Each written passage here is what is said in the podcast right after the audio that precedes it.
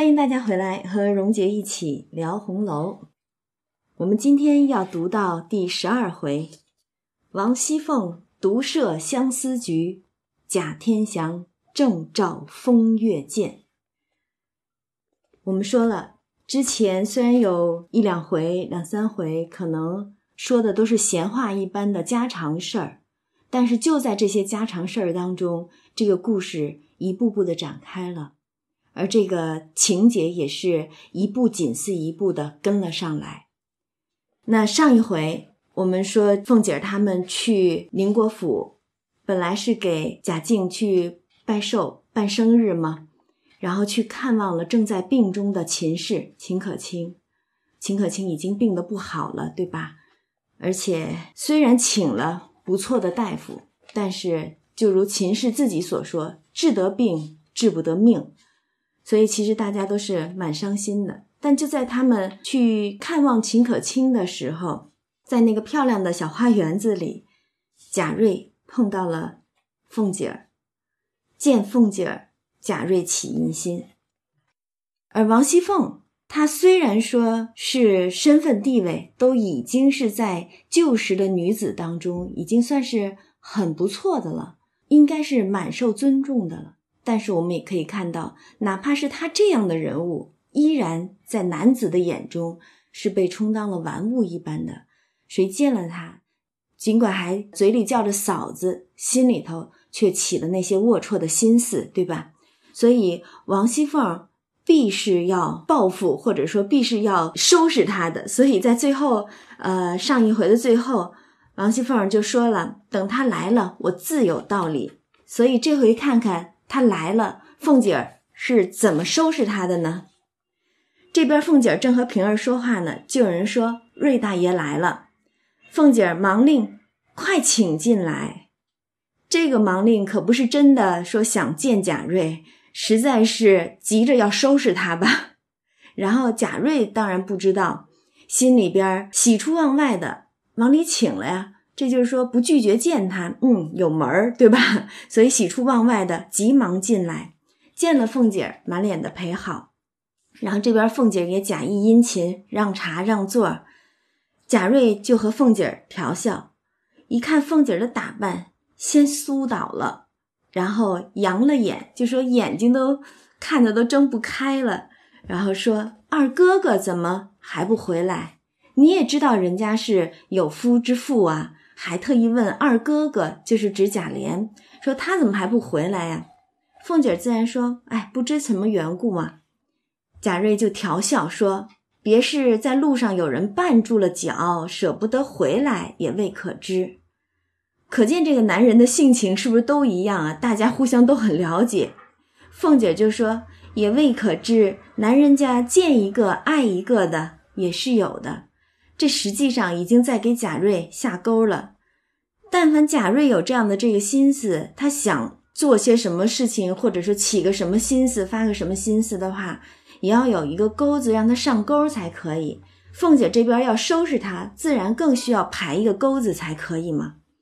然后贾瑞就笑说：“嫂子这话错了，我就不这样。自然是在这个凤姐面前要显摆自己，千方百计的想上手吗。然后凤姐就跟他打太极，像你这样的能有几个呢？十个里也挑不出一个来。这话。”可千万别按正面的意思去理解他。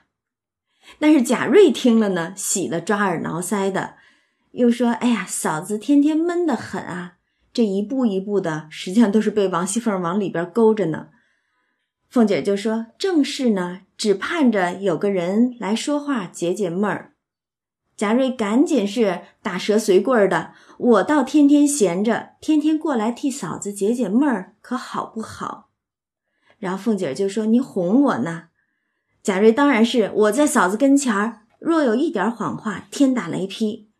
只是素日闻得人说嫂子是个厉害人，在你跟前儿一点儿也不敢错，所以吓住我了。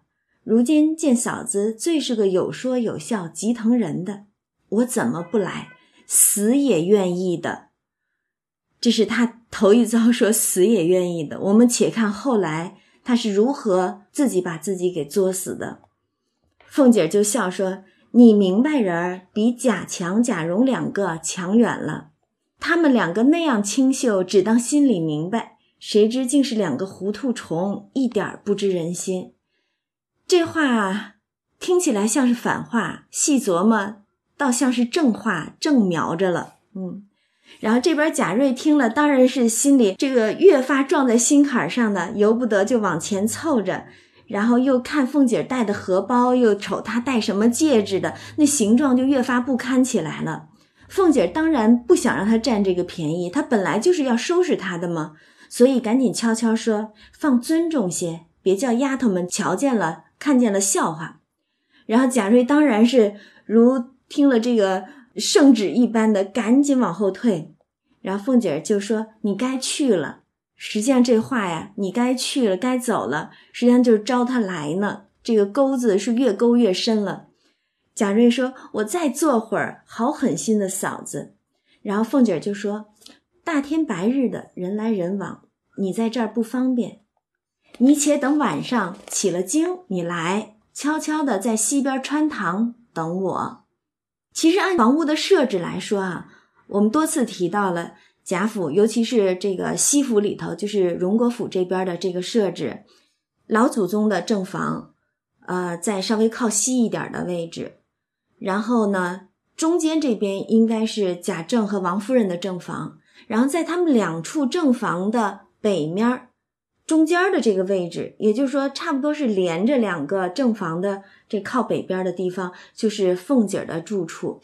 那凤姐现在所说的这个西边穿堂，想来呢，就是从凤姐的院子出来，过这个穿堂，往老祖宗，也就是贾母这边来的这么一个门口过门的这么一个地方。所谓的穿堂呢，其实大家如果去游山玩水，到一些古建筑现存的这些古建或者仿古的建筑当中，其实经常也都会碰到。就比如说一进两进的院子，中间它会有一个不是房子。不是屋子，前后都可以过去的地方，然后看起来像是一个屋子，就是正面看也像个屋子，那面看也像屋子，偏偏这个门儿呢是对穿的，这样的房间被叫做穿堂，实际上就是几进的院子，或者是不同的院落之间的一个连接处。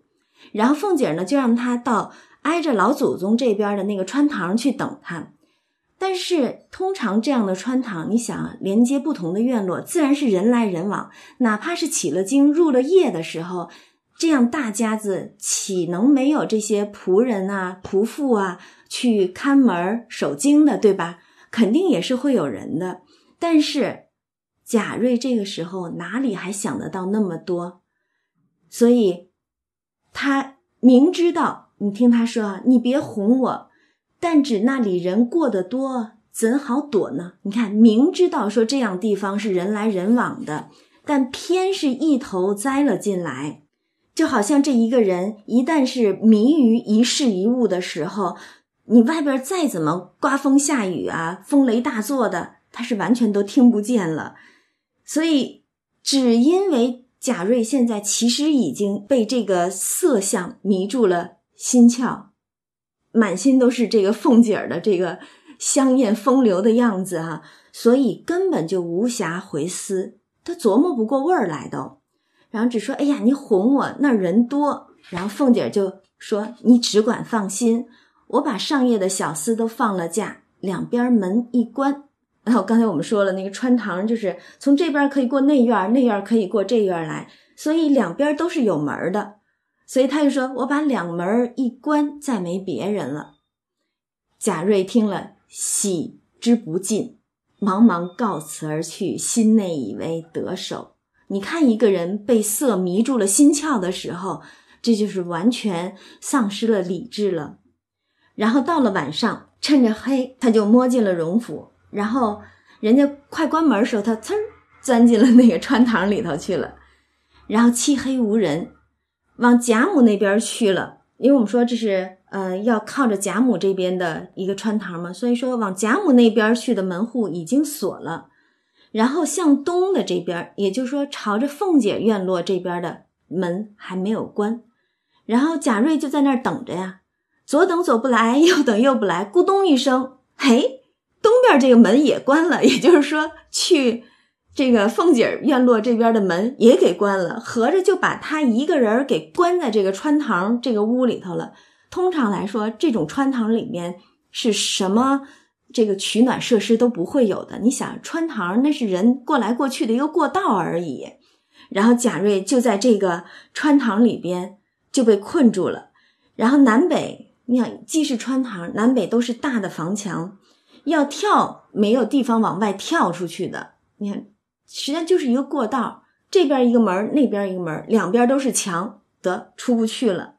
然后因为是穿堂，所以还有过堂风，又是腊月天气，夜又长，朔风凛凛，侵击裂骨，一夜几乎不曾冻死。然后好容易盼到了早晨，就看一个老婆子先过来，把东边的，也就是凤姐这边的门开了，然后过去叫西门，也就是贾母那边的门，想去叫开了。这边贾瑞瞅着人家这个仆妇婆子正背着脸呢，赶紧一溜烟的抱着肩，你看那抱头鼠窜的那个形状哈，抱着肩冻的呀，滴溜溜的跑了出去。幸而天气尚早，人都未起，就从后门。一径的跑回家去了。实际上，这是凤姐儿给他的一次教训，也是第一次的一个警示，实在是为所有偷情者一戒。这个也算是一种教导的法子了吧？就是你心存不轨，我就用这样的方式动你一夜，教导你一番。实际上，如果单从这个第一次的这个教训来看啊，凤姐儿心里边还真是存了一个慈悲呢。首先，这事儿她没有嚷嚷出来，然后只是悄悄的给贾瑞来一个教训，动你一动。如果你是个聪明人呢，就此警醒，这事儿也就罢了。偏偏这真是无奈了，这个迷途之人，或者说这个被这个色相迷住了心窍的人啊，偏偏就是迷境不悟的，迷在里头，再也不知道回头的。然后再说。贾瑞这边一溜烟的抱着肩膀，赶紧缩着跑回家去了。然后回到家，其实他也是一个可怜人，父母早亡。虽然也是这个贾家的嫡系吧，但是父母早亡之后，只跟着祖父做。你到他的祖父是谁？其实前文我们已经有说过了，他不是在学里帮忙吗？凭什么他就在学里帮忙呢？实在因为学中的老学究贾代儒就是他的祖父。所以其实这个关系，我们说的这个宁荣二府，一个是贾代化，一个是贾代善。然后这个贾代儒呢，按照之前大家还记得吗？呃，宝玉曾经说过一句话：“我们回四太爷去。”就是说代儒应该是在代字辈儿啊，估计是行四的。嗯，然后这个贾代儒呢，就是贾瑞的祖父，所以儿子媳妇早亡。这个贾代儒老夫妻两个就带着一个小孙子，也就是贾瑞过活，实在也是非常艰难的，世道也是很艰难的。而且因为他是一个老学究，素日教训的最严，不许贾瑞多走一步，生怕他在外面吃酒耍钱，有误学业。但是我们偏偏知道，呃，头两回就是顽童闹学堂的那一回里边，交代贾瑞其人的时候，就说了。最是一个不务正业的，然后还会敲诈勒索学堂中的子弟的这么一个人，所以真是可怜天下父母心啊！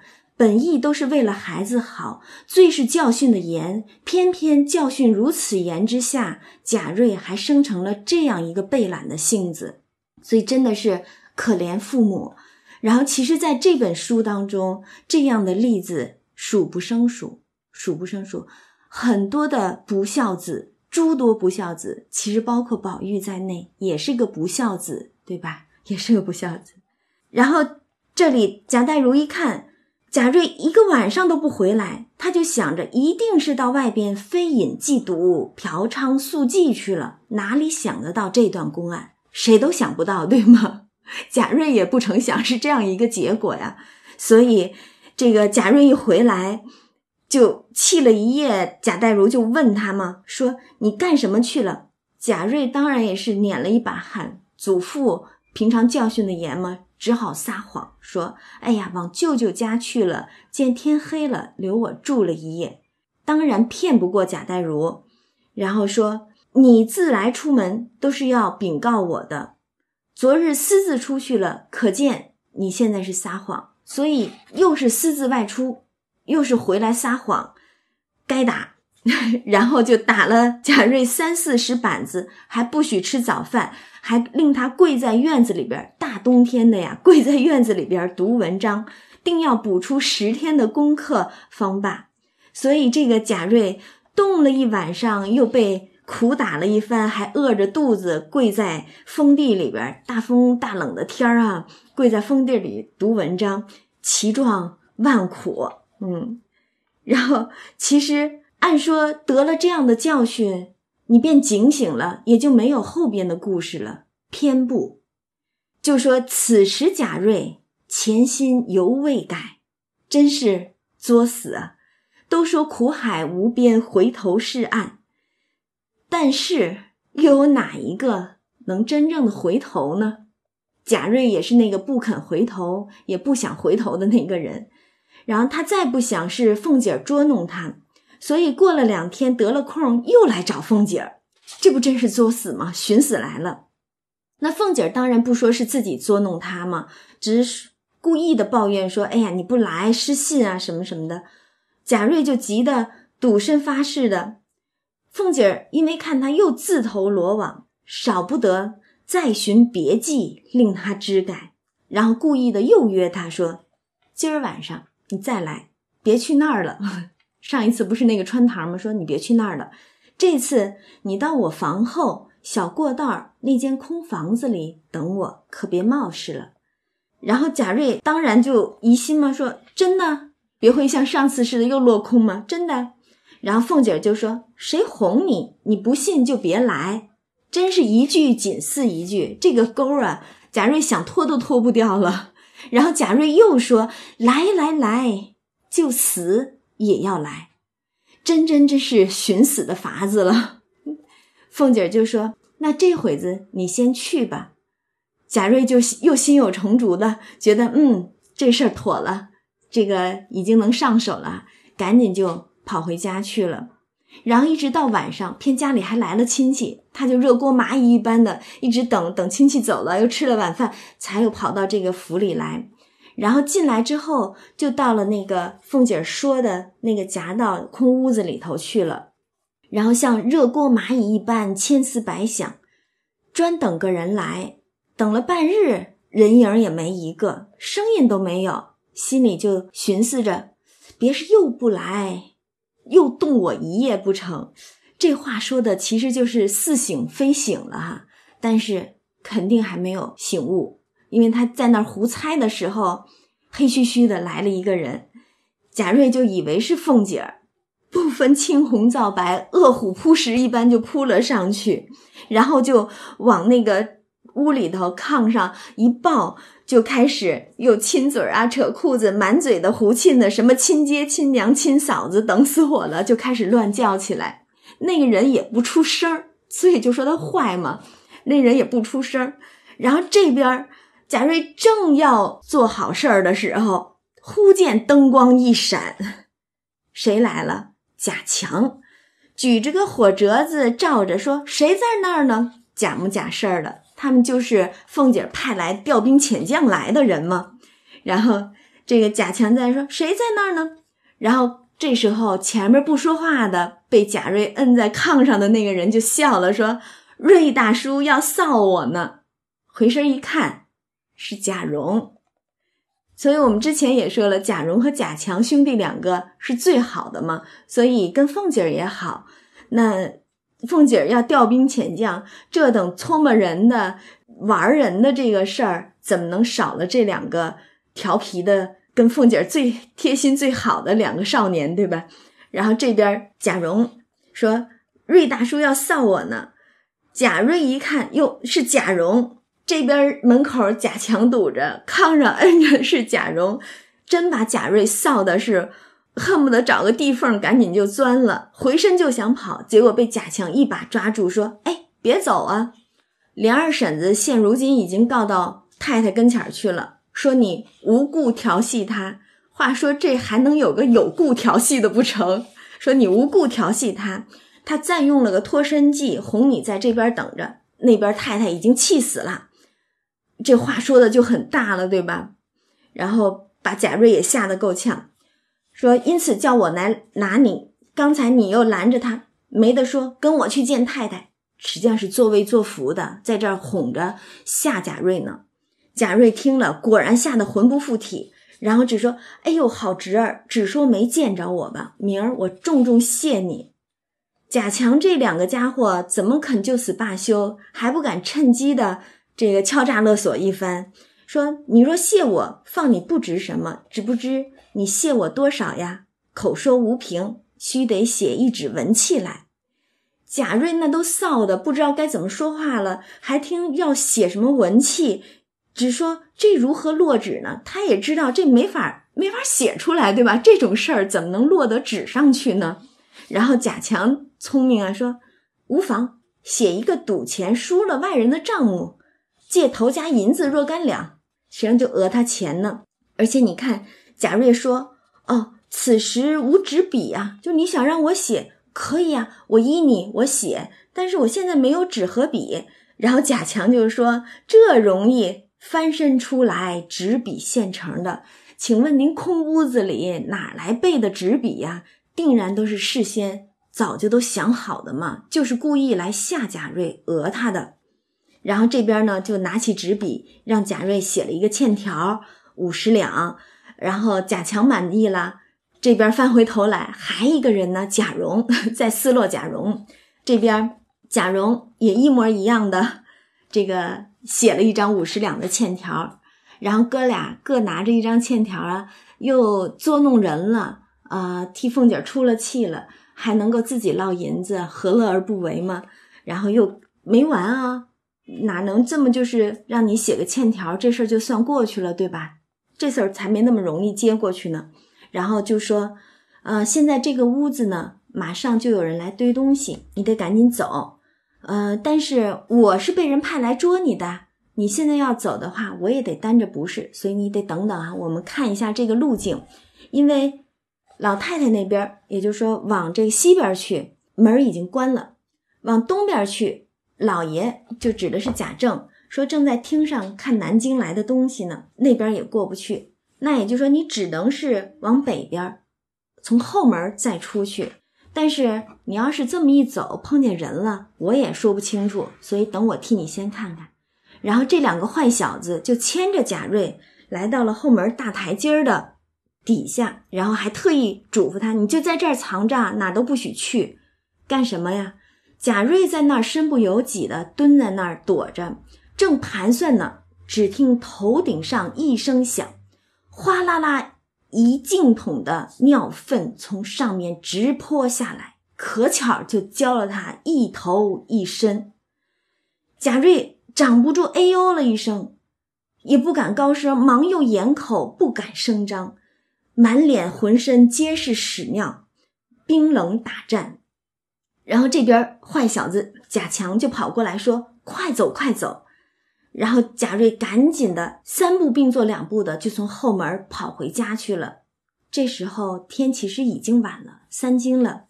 叫开门，这个家里的仆人一看，说这是怎么了？只能撒谎，一个谎接着一个谎的。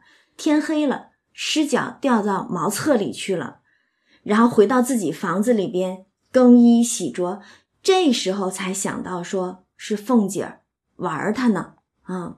因此心里就发一回狠，但是再一想想凤姐的这个模样，又恨不得一时搂在怀里一夜竟不曾合眼，真真是欲根未断呐。实际上这一次已经是凤姐第二次在教训他了，第二次训诫他、惩罚他，这已经是惩戒的很严厉了，可以说是里子面子都没给他留了，对吧？里子面子都不给他留。话都说的是明明白白的了，而且让两个小辈儿，别忘了贾蓉和贾强都是草字头、草字辈儿的，贾瑞是玉字辈儿的，所以是让两个小辈儿来整的他，所以里子面子其实都没给他留。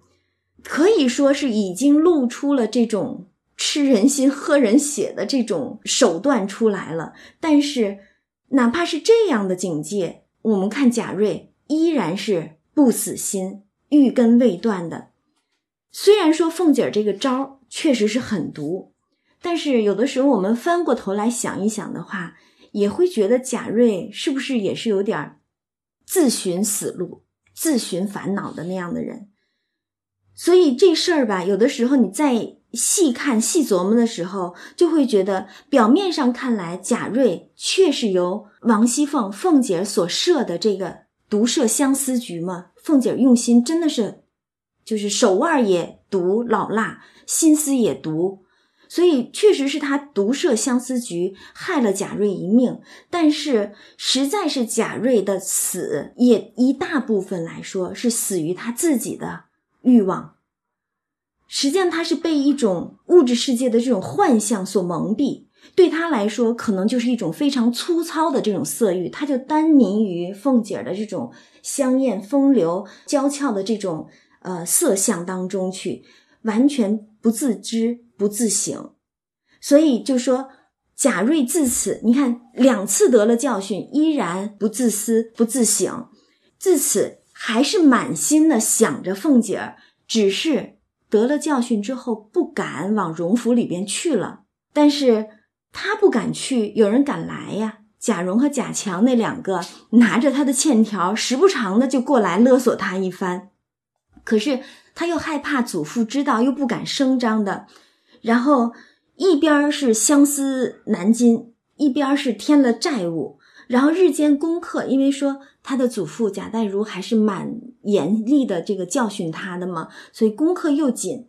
然后再加上他二十来岁的人尚未娶亲，因为总想着这种凤姐的这个色相，未免有那指头告了萧法等事，实际上就是请这个手指头五姑娘来帮忙了，对吧？未免是有了那指头告了萧法的事。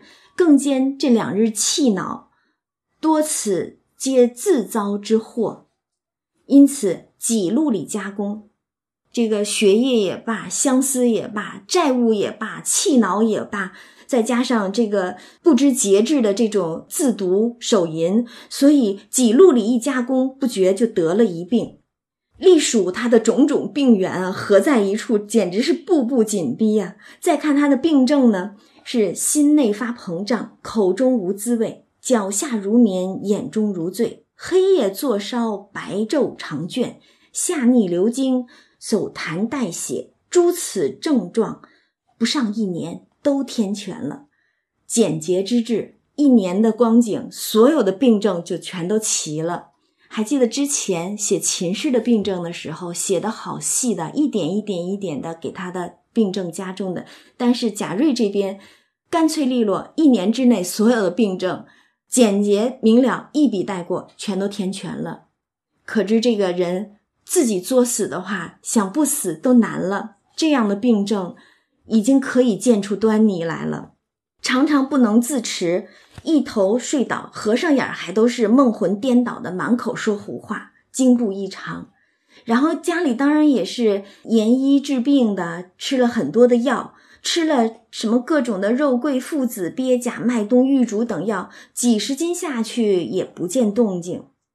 然后腊尽春回，哎，看这个时间啊，我们说了这几回里边，把他们两个人贾瑞和秦氏是并写的。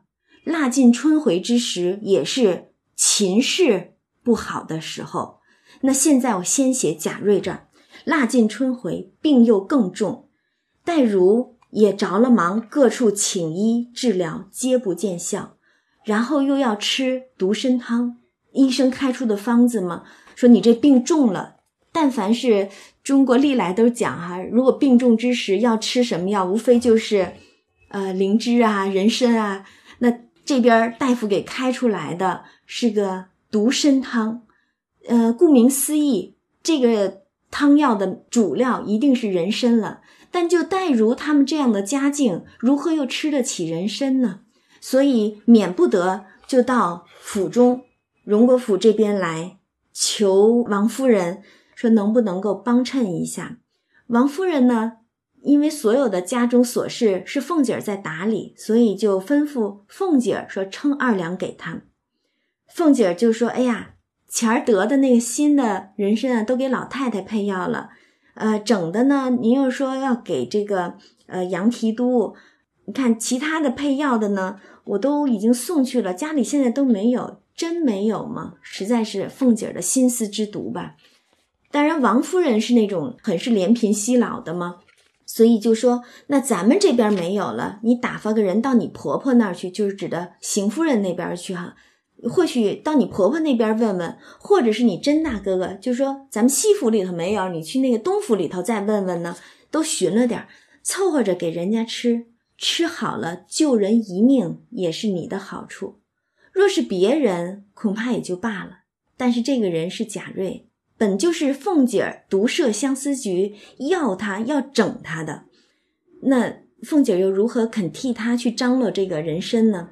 所以。他也不遣人去寻，只是将些扎墨、泡须等等的凑了几钱，命人送去，说：“啊，这就是太太送来的，再也没了。”其实话说回来，这会儿贾瑞就算是有这个二两的人参吃，恐怕也不见什么效果。然后这边凤姐儿给了几钱人参末子，等于说就打发了贾代儒他们来讨药嘛？然后回王夫人的时候呢，就只说：“哎呀，都寻了来，共凑了有二两，送过去了。其实本没有，所以其实真是凤姐之毒，这个也从此可见一斑吧。嗯，然后且说贾瑞这个时候是要命心盛，无药不吃，只是白花了钱，不见效。然后这时候忽然这日。”有个跛足道人来化斋，哎呀，这位跛足道人自甄士隐老先生随你而去之后，别来无恙否？这个是难道他是专是等着这个人到了生死关头的时候才显现不成？然后说这日有个跛足道人来化斋，口称专治冤业之症。然后贾瑞本是在屋中躺着嘛，都起不来身了。偏偏他就在里边听见了，直着声就喊，我们简直是如闻其声啊！这个人之将死吗？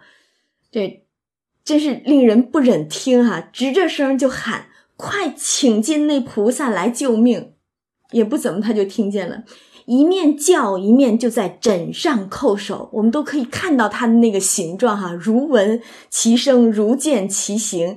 令人不忍听，不忍看啊！真是可怜啊！人之将死，其言也哀啊！然后众人把那个道士带进来的时候，贾瑞一把拉住，连叫菩萨救我。这个心里也是怕了，怕死吗？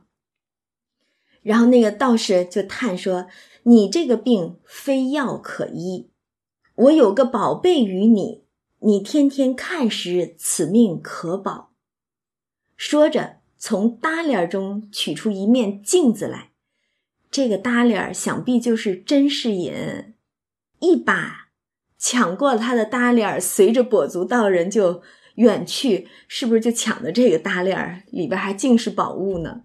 从搭帘当中取了一面镜子来，两面皆可照人，镜把上把手上啊簪着“风月宝剑”四个字。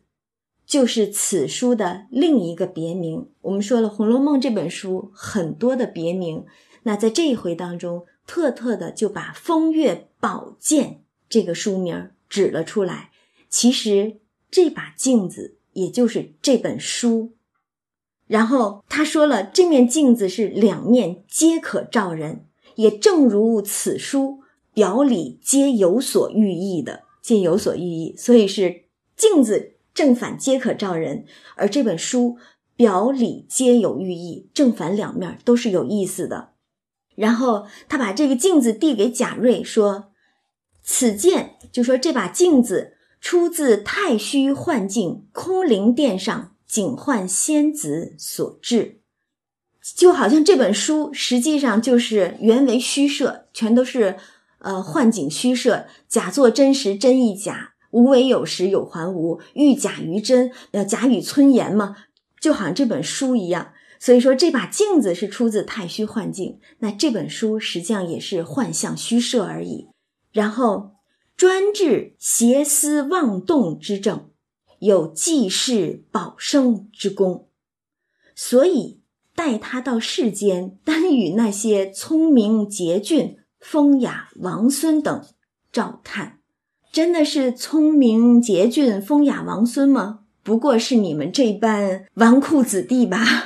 实际上就是给你们这些被风月迷住了眼、不懂得世情的人来看的呀，看不透或者说是看不透、看不透事情的这些人，然后就提醒贾瑞，千万不可照正面，只照他的背面，要紧要紧。这话是对贾瑞说的，实在也是对所有看这本书的人来说的。其实就是提醒观者、后世的读者，切记切记，不可单单只看此书的正面，实在是你也要连它的反面，连他的这个里面也要看得到，才是会看书的人。但是偏偏这些很多人只是会去看他的这个表象，哈，只是看这个外面的，不懂得像这个作者这个提醒的，要去看他的反面，要去看他的里面。所以你看，作者苦心，他从这本书一开始就说了假作真是真亦假，然后是真是隐去假语村言的。从一开始他就不停的在提醒我们。那到了这儿的时候，可以说已经差不多的是大白话的在告诉我们了。这本书就是《风月宝鉴》，他就说了，千万不可照正面，只照它的背面。专治邪思妄动之症，有济世保生之功，也是需要你读者会看才有此等功效呀。然后这边且说贾瑞收了这个镜子，想，哎，这个道士有些意思，我何不照一照试一试呢？想着就拿起这个风月宝剑来，向反面一照，开始还是挺听话的哈，向反面一照，只见一个骷髅立在里面。吓得贾瑞连忙掩了，骂道：“道士混账，如何唬我？我倒再照照正面是什么？哎呀，不识道士苦心啊！其实这也是作者的良苦用心。要知道，好之青冢骷髅骨，就是红楼掩面人啊。这个骷髅和那个红粉又有什么区别呢？不过都是幻象而已，不过都是。”皮囊而已，但是你偏偏只认得皮囊，不知道骷髅；偏偏只知道这个表面的荣华富贵，不知道其中的这种肮脏龌龊。所以，其实很多的这个话，就在这个风月宝鉴当中，面上显出来，里子里边才是真真要说给你的话。正面给你看的是温柔乡、富贵乡，全都是风流风月债。但是后面才是真正要给你看的。对于整个这个世道，对于整个这个人世间，为什么我说整个《红楼梦》它实际上是一个超越时代的一本书？实在是你把它的所有的时代背景全都抹去了，这本书依然成立。它当中所叙的所有的道理，所有的情感，超越了时空，超越了地域，哪怕是现在来看，依然是真真的。足见作者的良苦用心，所以这边贾瑞是反面一看，吓了一跳，一个骷髅，然后不听道士的劝，就来看他的正面。那看正面的时候是怎样一番光景呢？想着他就把正面一照，就见凤姐儿，真是想谁来谁啊！只见凤姐儿站在里面，招手叫他。来来来，好可怕呀，好可怕！凤姐儿站在镜中招手叫他，贾瑞心中一喜，荡悠悠的就觉得进了镜子，与凤姐儿云雨一番。现实当中做不到的，镜中梦里可是达成了他的意思了吧？凤姐仍送他出来，到了床上，哎呦一声，睁眼儿。镜子从手中掉下来，仍是反面立着一个骷髅。你刚才照了正面了，现在可是要把反面来看一看，你能警醒吗？正反皆是一人矣，你能看明白吗？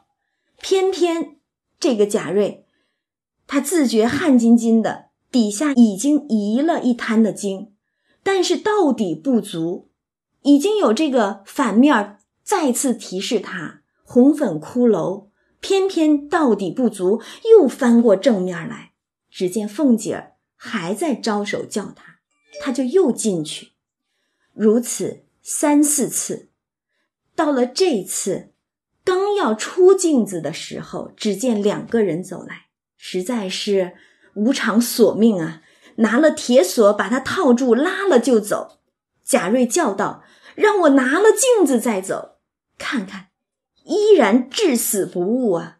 虽死不得明了，虽死不得解脱呀！让我拿了镜子走，还不明白，还惦记着那个红粉呢，不知道这个骷髅是什么意思，所以只说得了这一句，就再不能说话，真真是应了醉生梦死的一句话了。然后他在这边醉生梦死了，旁边服侍的人起先还看他拿着镜子在这照来照去的。结果再落下来的时候，镜子掉下来之后，他就不动了。上来看的时候，这人已经没气儿了，而且身子底下冰凉稀湿的一大滩精，这才知道人已经过去了，赶忙穿衣抬床，因为人死之后得赶紧给他换衣裳什么的。而戴如夫妇，这个祖父母本来守着这一个孙子。儿子媳妇儿早亡，守着一个孙子，过的就是清苦的日子。现在连孙子也过世了，白发人送黑发人，自是哭得死去活来，大骂道士是何妖精？他们说你给我这个孙子看的是什么一个这个妖魔的镜子呀？大凡世人对这种警示之言，或者是对这种道出真相的这个事物，全都是极尽毁谤，而且是惧怕的。所以他们大骂：“是何妖精？若不凿毁此物，贻害于世不小。”然后还说的冠冕堂皇的：“你这等呃，实在是本来人家是警醒世人之物，但是在他们眼中就是害了我的孩子性命的东西。”早早毁去方是正道，说的还是冠冕堂皇。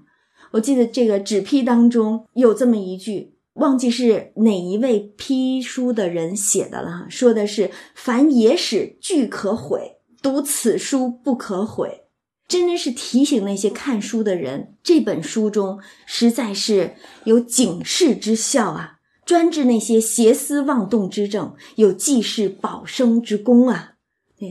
然后。这边贾代儒夫妇哭得死去活来，又大骂道士，然后还命家下仆人架火来烧。只听得那个镜子里边，这有点玄幻了哈。镜子里边哭道：“谁叫你们瞧正面了？你们自己以假为真，何苦来烧我？”听听镜子自己都说话了，实在就是这本书自己在说话呀。谁叫你们瞧正面了？谁叫你们单单只看我这个表象所写的，就好像这个石头石头兄骗人一般的，我们无伤实证，这个只知风月哈。谁让你们只看我这个表象了？谁让你们去看这个正面了？你们自己不是我的错，我把这个话藏在里边说了，但是你们自己以假为真，把假的当成了真的。又何故来怪我呢？实在是因为你们自己智慧不够，想不到，看不到，看不透也。正哭着的时候，那个跛足道人从外面跑进来，也不知他是从哪里来啊，喊道：“谁敢毁风月宝剑？我来救也！”说着，直入中堂，抢入手中，飘然而去，又走了。哎。整个是把这一个风月宝鉴，实际上也是把这一本书整个的用意是大白话一般的，在这一回解了个明白。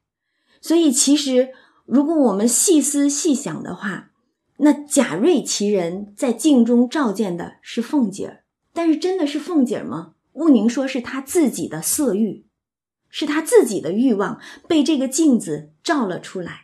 在这个繁华世间，你自己心中藏了什么样的欲望，这个世间就仿佛要去满足你的欲望一样，就像这把镜子照出贾瑞的这个色一样，它会给你照出来。实际上，这也就是整个这种物质世界的一种幻象，是这种幻象的力量，它能照见人心。如果设或是其他人去照的话，照出来的又是谁呢？或者说又是什么呢？是名声、地位、金钱、权势、美女、网红，他照出来的到底是什么呢？对吗？所以个人心中自有个人的执着。你，你所执的是什么？你所欲望的是什么？你那一个执着的、不听警示、不听劝告的那个欲望是什么？在这本《风月宝鉴》当中，都是可以被照出来的。所以，执着于欲望之人，为了这些欲望，什么警戒之言，其实都会被他抛诸脑后。所以，其实作者真是用心良苦啊，实在是想以此回为所有痴于自我的欲望的那些人设以当头棒喝。你不可只看此等繁华富贵的表象。什么温柔富贵乡啊，什么呃繁华锦绣地呀，不可只看这些表象。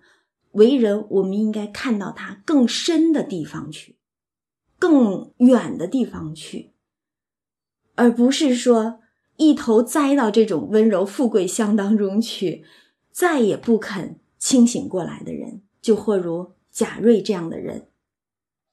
所以。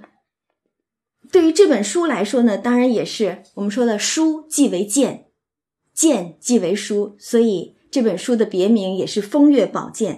如果你单看正面的话，也就被这个我们说了，常说你就被石头骗了，千万别被石头骗了啊！石头它是为了这个掩人耳目，为了躲文字狱，为了能让这本书流传下来。你想啊，如果把世事都说得如此明白。把世人皆骂得如此狠了，这本书又如何能够流传下来呢？所以那个石头兄是为了让我们后世之人能够读到这本书，所以以假喻真，以假存真。我们可千万别被他骗了，只懂得去看那其中的假，而忘了他要告诉我们的真了。然后接着回来看哈，这边贾瑞。醉生梦死了，死在这个自己的这个色相当中、色欲当中了。而黛如他们哭了一番，料理丧事，各处报丧。三日起经，七日发引，祭灵于铁槛寺。提到这个铁槛寺了哈。然后之前因为也有朋友问说这个铁槛寺啊，馒头庵，那其实。铁槛寺馒头庵呢？回头在后两回当中也会有这个比较多的这个解释。嗯，大概讲一下，铁槛寺应该是贾家的，就好像是他们自己家资助的一个家庙一般。就是呃，贾代化、代善兄弟两个，他们出钱盖了这个庙，实际上就有点像家庙一般。基本上家中人等如果有过世的话，因为他们祖籍金陵。旧时的人如果亡故之后，都是要落叶归根嘛，要回到祖籍去葬的，所以停灵的时候都停到铁槛寺。那在这儿先提了一次铁槛寺，实在是为了另一个人。我们说了这几回是两个人并写的，就是贾瑞和秦氏的故事是穿插着写的嘛，并写的，所以这是在给秦氏的事儿开路呢。提到了铁槛寺。然后家下的这个众人齐来吊问啊，等等的，给了呃假设赠银二十两，假正亦是二十两，假真二十两，别的族中人贫富不一，三两五两的，反正是把贾瑞的丧事丰丰富富的就给办过去了。这是一桩丧事，对吧？马上会有另一桩丧事，所以我们说他们两个人，作者其实把他们这样穿插着写，实在是。真正是别有用意，这一把风月宝剑，风月宝剑既是给贾瑞照的，也是给秦氏照的，更是给所有那些执迷不悟的人照的。